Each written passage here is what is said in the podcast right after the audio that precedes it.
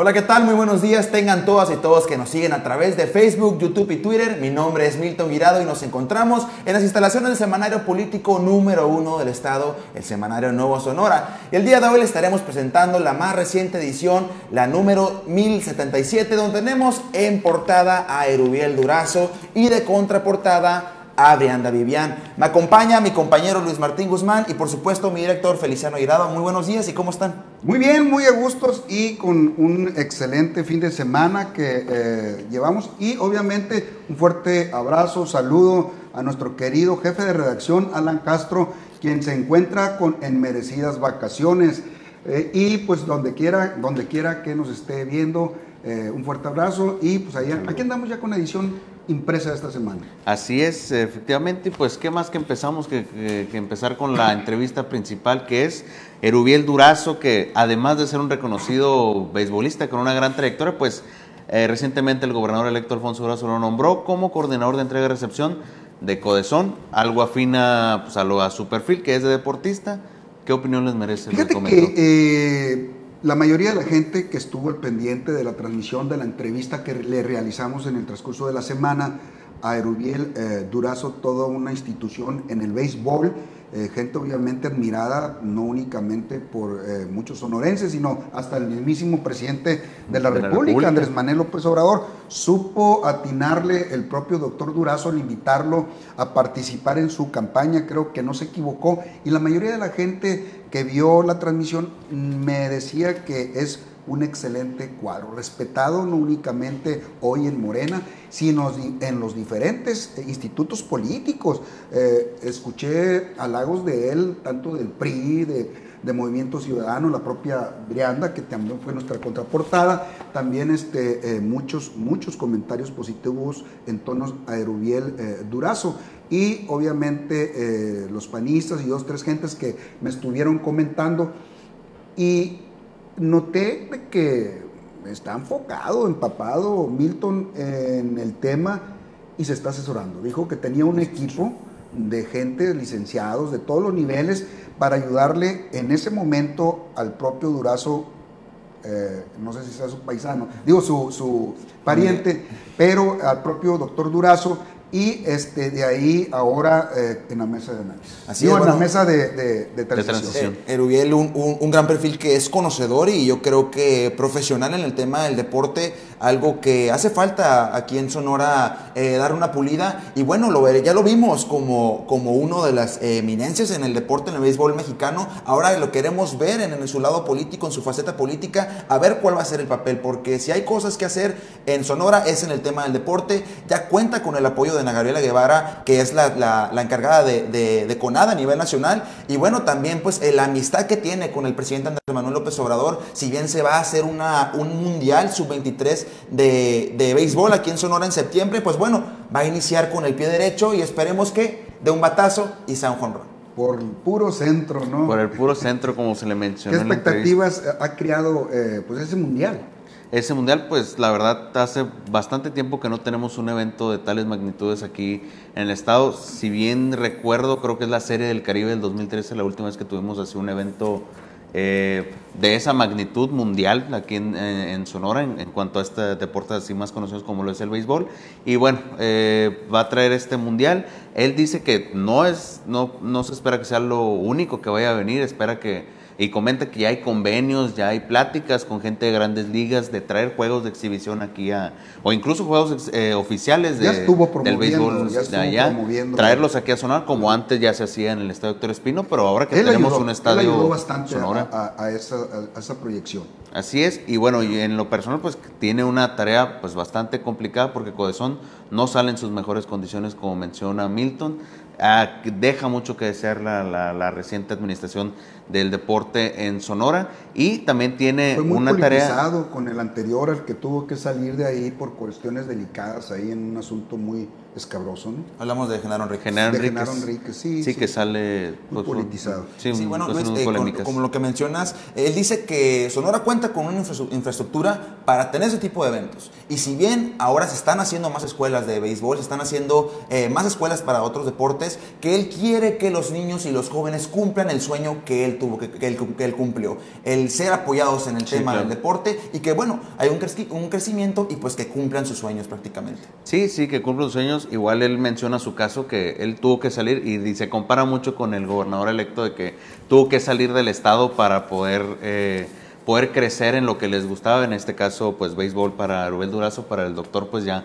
en la famosa política, pero él quiere que no, haya, no suceda esto, que no haya fuga de talentos, que se queden aquí en Sonora y que se desarrollen aquí en el estado para que expongan bien el deporte sonorense. Pues muy bien, excelente. Eh, obviamente eh, él orgulloso de ser eh, sonorense, hermosillense. Empezó y tuvo sus inicios, dice, en los llanos, en, en los parques eh, pues del barrio, pues del barrio, ahí en su barrio, y obviamente orgulloso también de formar parte de una familia con el apoyo de su padre y un hermano que está destacando allá en Inglaterra, en, la rama académica, no tanto en el deporte, pero habla muy bien eh, de las ganas que trae él de ayudar a la juventud sonorense y en general a la gente que practique, que se aleje de posibles... Eh, tentaciones. Ya ven que ahorita lamentablemente la seguridad está un poco este, golpeada, hay muchos problemas en cuanto a mm, delincuencia, adicciones y esas cosas.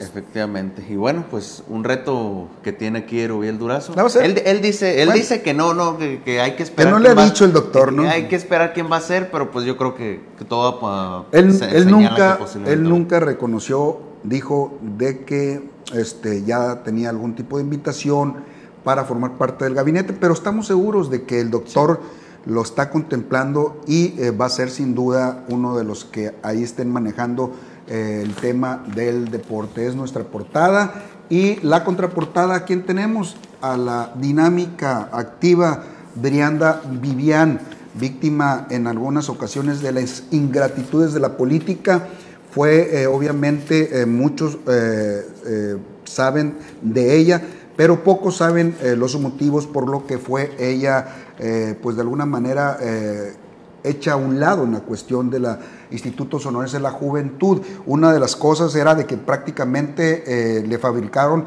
mucha tenebra política a su alrededor y obviamente se prestaron para que gente la traicionara y eh, le quitaran el cargo para colocar a otra persona. Necesitaban ese cargo para un perfil que el que ahorita pues, ahí está al frente y obviamente eh, fue muy fácil eh, pues de alguna manera grillarla con la gobernadora que al principio la gobernadora se creía muchas cosas, se las creyó y ya después obviamente mantuvo una relación, una amistad con ella. Así es, eh, Brenda Vivian rompe el silencio y viene a contarnos cómo estuvo el, tema. Bueno, parcialmente rompió el silencio porque me habló un saludo a nuestro querido ex procurador Rodolfo Montedoca, quien me dijo, no hombre, eh, yo sí rompí el silencio y ella le faltó un poquito, pero ya habrá manera de que rompa el silencio nuestra querida Brianda Vivian. pero se vale. mencionarlo, sí, y recordar esa, invitarlos a, ver esa entrevista con Rodolfo Montesioca, que sin duda una de mis favoritas del semanario Nuevo Sonora. Y como lo mencionaba Feliciano eh, Luis, eh, bueno, como lo mencionaba Feliciano Luis, bien bien viene a romper el silencio, pero no solo en el tema de la cuestión de la persecución que tuvo en el gobierno de Claudio Palovich, bien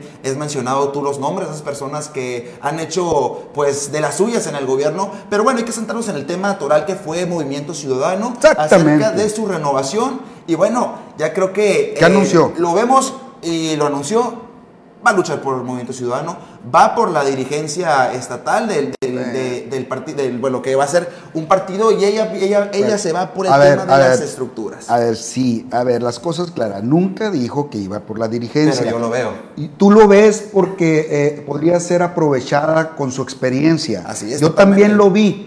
Le quise sacar, eh, Milton, eh, esa declaración de que si iba totalmente por la dirigencia, seríamos un poco irresponsables si mencionamos que ella dijo que pretendía la, la dirigencia estatal. Eh, tiene nivel. Así es. Tiene nivel para, para presidir ahí, pero va llegando y obviamente si nosotros la empezamos a manejar de que ella eh, dijo que quería la dirigencia, probablemente vamos a, alimentar este, posibles eh, ahí algunas cuestiones de envidias y otras cosas. Entonces hay que evitar eso, hay que evitar eso. Yo siento que eh, Brianda va a participar en el futura estructura en el equipo de Movimiento Ciudadano Estatal. Si es en la dirigencia, formidable, hacen falta mujeres. Si es dentro de un esquema que se está creando en ese partido y hace mucha falta, también, qué bueno, ¿no?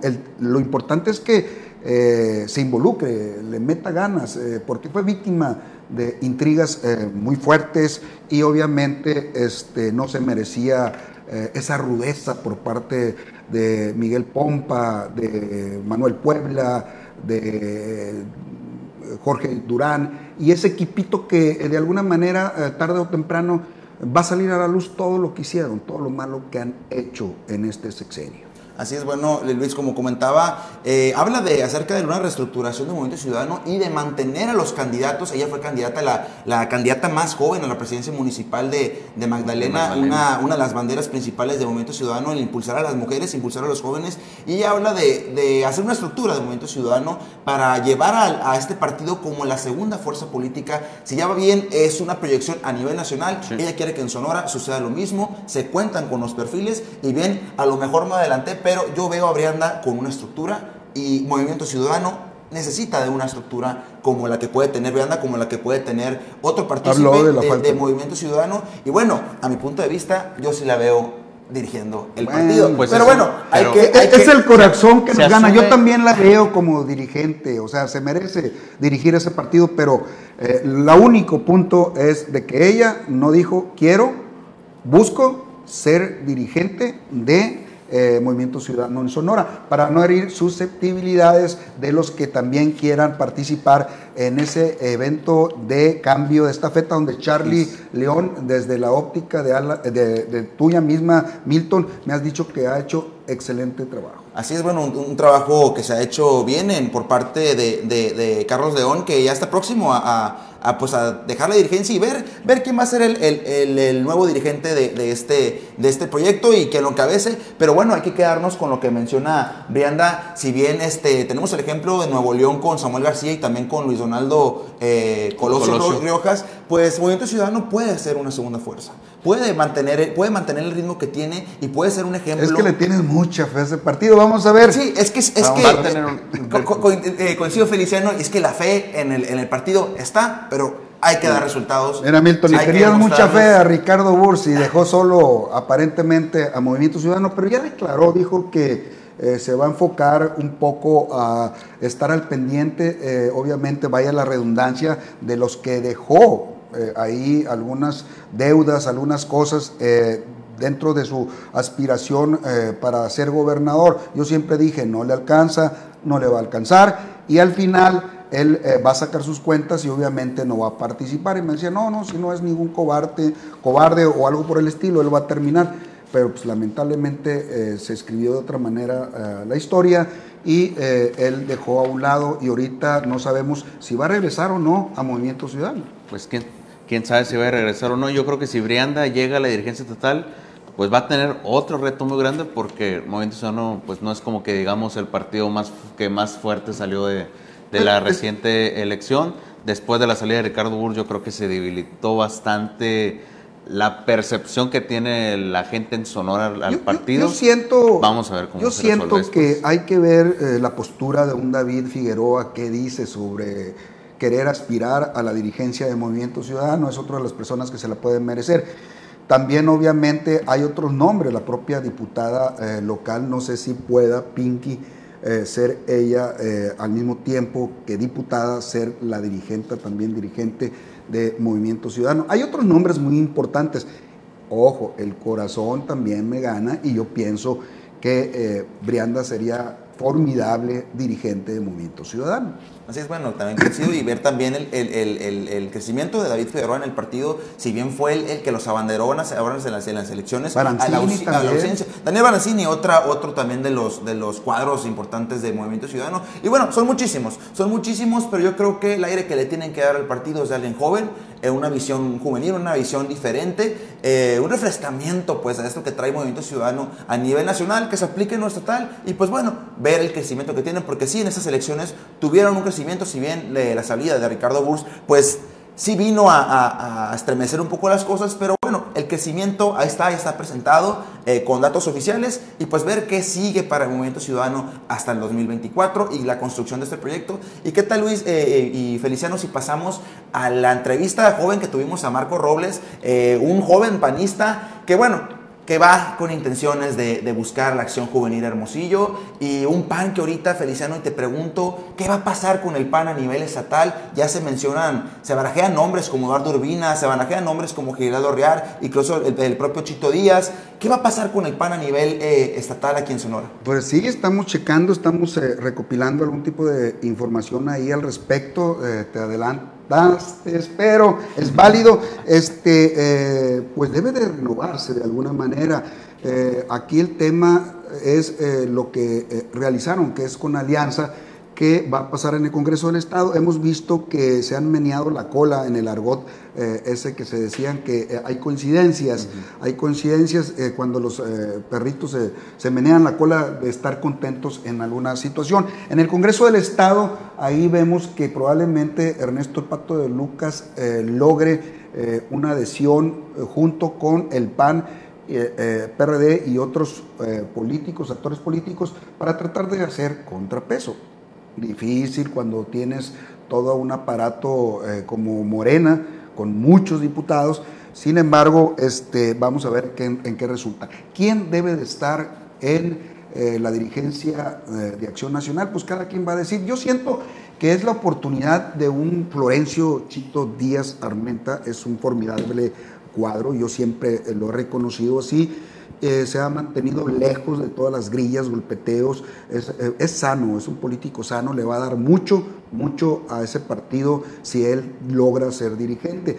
Obviamente eh, siento que Ernesto Munro va a querer dejar heredero y pues ahí está alguno de sus operadores políticos que va a buscar no sé si lo merezca, este, ¿cómo se llama este muchacho?